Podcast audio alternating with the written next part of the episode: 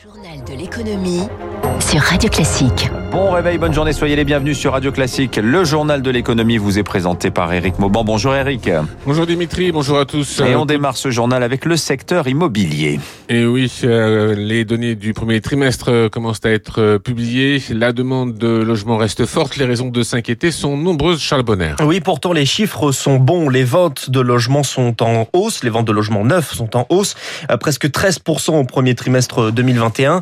Mais on doit le rapporter au premier trimestre de l'année dernière. Début de la crise sanitaire, confinement, peur de l'avenir. On appelle ça un effet de base. En fait, sur 12 mois, on ne rattrape pas le niveau d'avant-crise. Une explication, les difficultés attribuées des permis de construire. Pour y remédier, une mission est lancée par l'exécutif, présidé par euh, François Rebsamen, le maire de Dijon, et le gouvernement consacre un milliard d'euros du plan de relance à la construction de logements. Il existe pourtant des disparités. Pour les maisons individuelles, ça va plutôt bien. Beaucoup moins pour les immeubles collectifs. Au total, selon la Fédération des promoteurs immobiliers, on perd 25 000 logements sur l'année. On revient donc au niveau de 2016. L'offre baisse, mais pas la demande. Les acheteurs sont toujours là. Logiquement, vous me voyez venir, les prix grimpent. La tendance se ressent dans presque tout le pays, plus 1,9%. Et si l'on prend seulement en région, c'est 4,1% de hausse.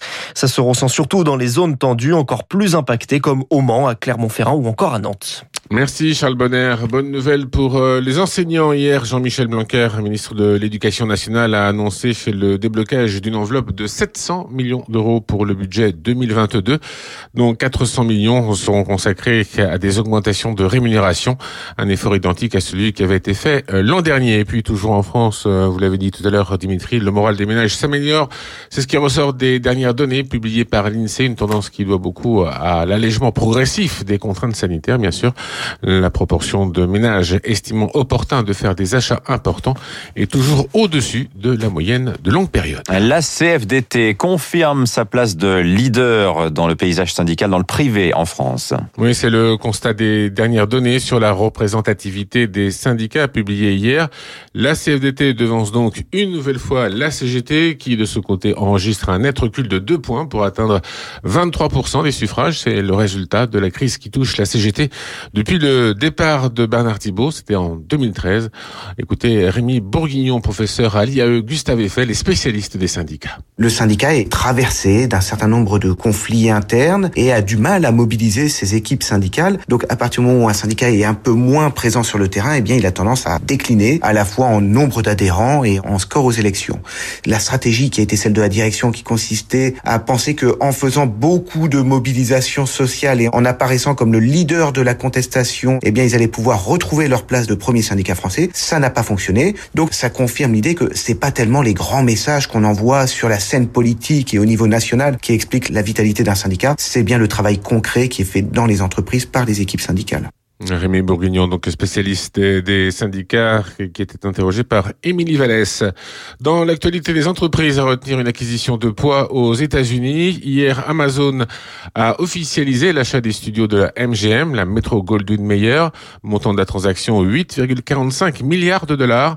Cela permet à Amazon d'acquérir un portefeuille de films prestigieux, notamment les James Bond, une belle opération selon Philippe Bailly, président de NPA Conseil, cabinet spécialisé dans le secteur des médias et des services numériques. MGM n'avait pas de stratégie de streaming à la différence de Warner, à la différence de Disney, on était dans la période de la culture extensive, chaque jour un nouveau lancement.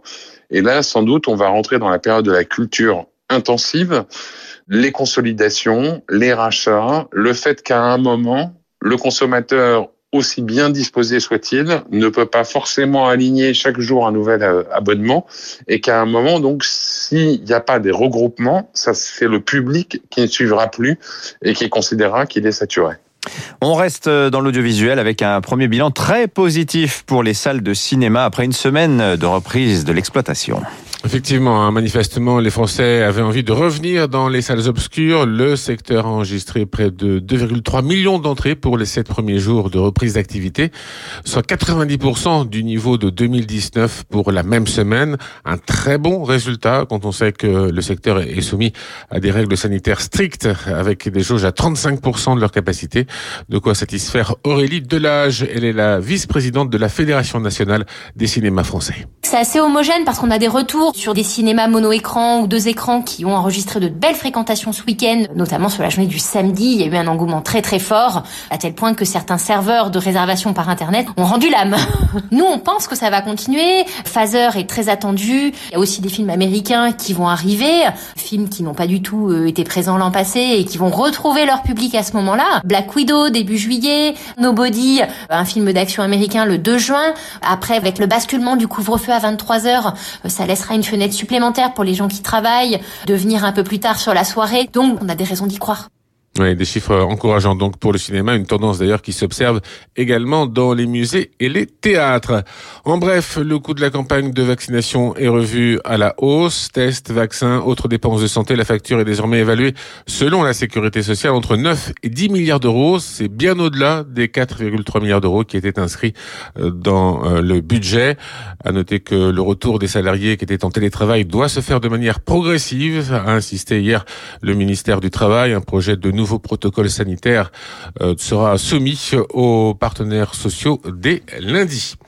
Aramis, la plateforme de vente en ligne de véhicules d'occasion reconditionnés entend accélérer sa croissance en Europe. La société compte lever 250 millions d'euros à l'occasion de son entrée en bourse. L'argent permettra de financer des acquisitions. Et puis à l'étranger, dans les voitures électriques, notez que Ford est bien décidé à combler son retard sur Tesla, selon le constructeur américain. 40% de ces véhicules vendus dans le monde, euh, de ces véhicules vendus dans le monde en 2030 fonctionneront sans essence ni gazole. Pékin et Washington euh, sont pleins de bonnes intentions. Les responsables du commerce chinois et américain ont tenu euh, tout à l'heure leur première discussion téléphonique depuis l'arrivée de Joe Biden à la présidence des États-Unis. Ce fut, euh, en tout cas au dire des autorités chinoises, un échange constructif et une attitude d'égalité et de respect mutuel. On termine avec les marchés financiers. Le CAC 40 a terminé la séance d'hier quasiment inchangé à 6391 points. À Wall Street, le Dow Jones a enregistré une hausse symbolique. Le Nasdaq a gagné 0,6%. Peu d'animation aux États-Unis en attendant la publication demain de l'inflation du mois d'avril. Amazon termine en hausse de 0,2% l'acquisition de MGM ayant été largement anticipée. Voilà, par ailleurs, on aura la deuxième estimation du PIB américain au premier trimestre. Ce sera dans le courant de, euh, de la journée, mais on sent bien que ça, ça, touche le plafond là un petit peu sur les marchés ces derniers temps. Merci Eric Mauban. Il est 6h47 le focus.